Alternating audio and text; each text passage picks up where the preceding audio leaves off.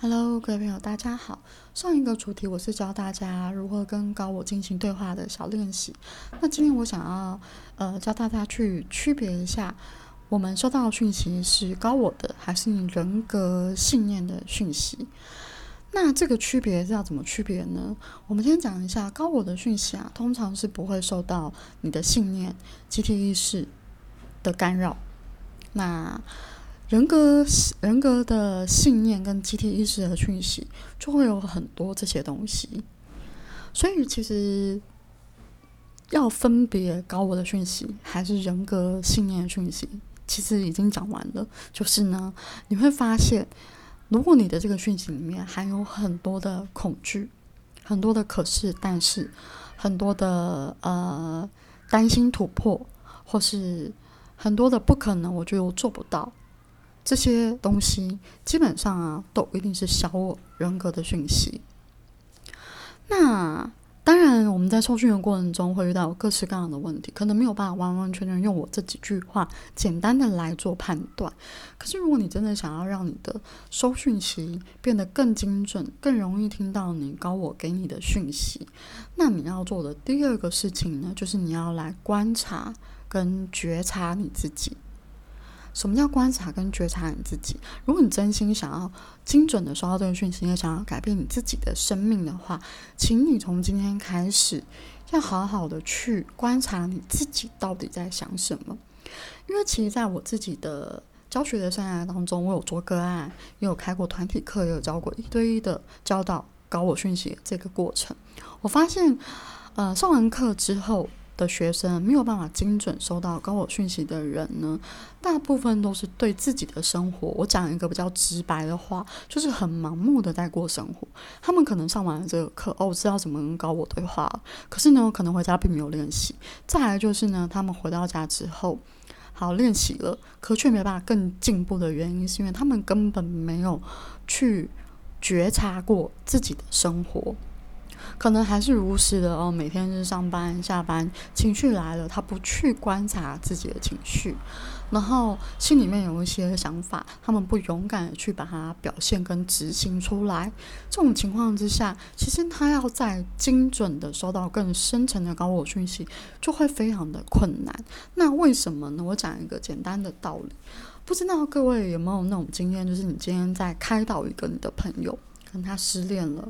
或是他可能发生什么事，然后需要你的开导，那你旁观者清嘛？你看得很清楚，你不断的跟他讲，不断的跟他讲，可能男女朋友好，这你的女生朋友可能被劈腿，那他不断的跟你抱怨她男朋友，那其实答案就很简单嘛，他就是不够爱他自己，他就是不断的呃把自己贬低，然后让男生随口水到，甚至帮男生付钱，就是旁观者看得很清楚，你跟他讲完了，叫他不要做这些事情，然后叫他就是分手。可是呢，你就会发现他他讲不停，他会用很多的但是，可是我觉得对方还是很爱我等等的理由去帮这段关系圆谎，或者帮这段关系呃制造一个借口不去离开。那我们人其实就像这样子，高我就是那个看得很清楚，他告诉你说哦，这份工作你应该要离职了，这个男朋友你应该要放手，因为你知道他不适合你。可是我们自己如果不愿意去观察这些事情的时候，或不愿意承认的时候，你的高我他就会闭嘴。你在问问问他任何问题的时候，你其实是很难精准的收到讯息的。所以，当你要收取高我讯息的时候，有一个最大最大的功课，就是你一定要观察你自己到底在想些什么。如果这件事情你没有办法去做好，其实你根本没有办法收讯息，就是任何的练习都有点白搭的感觉。我就讲的很白。那我自己啊，呃，我自己之前为什么会搞我讯息？因为我有去上过课程。那在上那个课程的时候，我觉得那个老师开启了我们在场每一个人跟高我的连接。那个讯息就像是我给了你的小练习，去开启了一个管道。那我后来发现，我跟高我的讯息精准度精准度大增的原因，是因为我很爱自我觉察。我我觉得这有可能也是我灵魂天生的一种。必须要面对的功课或者天赋吧，我也不知道。我就是很爱很爱自我觉察，我会去观察我今天为什么会有这个情绪，我会去观察这件事情它为什么会让我看不爽，我也会去观察为什么我今天会出现这件事情，然后来让我觉得很不顺利，我都会一一的去观察这些事情。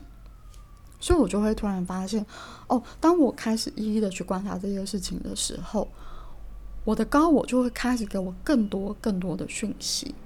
嗯，我举一个例子给大家好了，可能像我最近啊，我就有发现一个有趣的事情，就是我对于去住饭店，那住饭店会有一些免费的茶包、饼干跟那种嗯，到那种换洗用品。我会很不好意思去拿这些换洗用品，就是我如果我我没有去喝这些茶包，那我其实也不好意思把它带回家。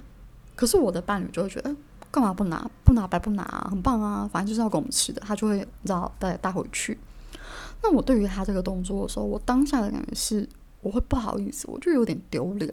这就是自我觉察，什么意思？就是呢，我相信每个人呐，在面对自己的时候，你一定都会观察到，你会有一些想法、一些情绪。这个例子出来的时候，请你去思考，一定有的。只是你有没有认真的去把这个东西抓下来去想，然后问自己为什么会有这个情绪？那正常人的逻辑，我先讲正常人，正常人可能是感觉到这个不好意思，觉得好丢脸哦，可能会制止自己的男朋友，你不要这样子啊，干感觉很丢脸呢。你又不是没有钱买，可能会有这种感觉出现，就会制止对方。那这个就是错误的，因为呢，你制止对方是没有任何作用的，你不可能去改变任何人。更何况，外面的人是你自己的投射。那这边我们在投射这个问题、这个主题了。我们在下一次的主题再做分享。我想要把这个东西拆的比较细微，因为它真的太庞大了。我一次讲，可能我自己也会很混乱，然后听的人可能会不懂我到底想要讲什么，因为太多太多的资讯量。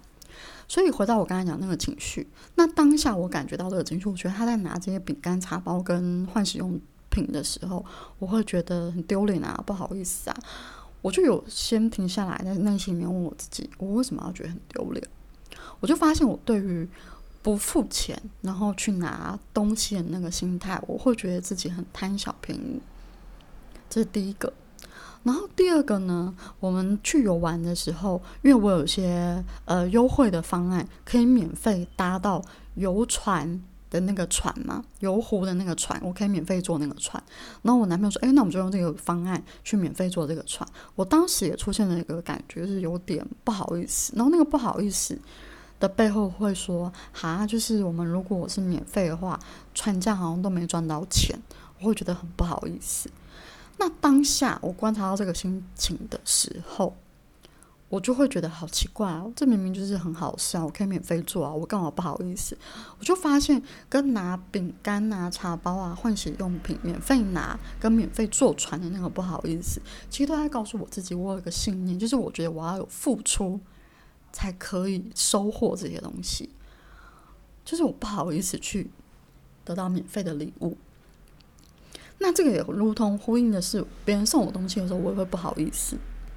所以，其实我的个性，我就有观察到我自己，我是一个付出者，我比较会觉得我要付出。那在情感层面上，我可能会有时候也会有蹦出这样的想法，就是我觉得我要付出多一点。如果我今天不付出多一点的时候，可能我就会有一点点觉得，哎，我的男朋友会觉得啊，我不好啊，等等的。这个就会延伸到自我价值的课题。如果你能够观察到自己这些很细微的思绪的时候，你再问高我一些讯息，高我的讯息，它才能够给你更精准的答案，你懂吗？因为如果你没有办法先观察到你自己这些事情，高我给你的讯息，你会根本听不懂。那我举一个例子，什么叫做根本听不懂？我记得早期我还在算塔罗牌的时候，我有一个客人。他那个时候啊，呃，很有趣。那时候我跟他有一起去上过一堂课，叫做天使沟通课，所以我们算是他算是我的客人，也是我的同学，因为我们一起去上课嘛。那我记得有次他找我算塔罗牌的时候，他就跟我说：“哎，我为什么我问天使我什么时候可以交到男朋友的时候，天使给我的答案都很奇怪，我觉得都没有连到天使。然后那时候我就问他说：‘哎，你问了什么？’然后。天使怎么回答你？他说他就开了圣坛，然后问了天使说：“亲爱的天使，请告诉我，我什么时候可以交到男朋友？我真的很想要交男朋友，我真的很想要快点就交到男朋友。”然后天使第一次给他的答案是，呃，好好爱自己。但是呢，他听不懂，他觉得这不是答案，所以他又再问了第二次。哦，天使，你请告诉我，我什么时候可以交到男朋友？不用给我太详细的月份时间，就是大概一下就好了。然后天使给他的答案，第二次给他的答案是：你先去睡觉吧，好好休息。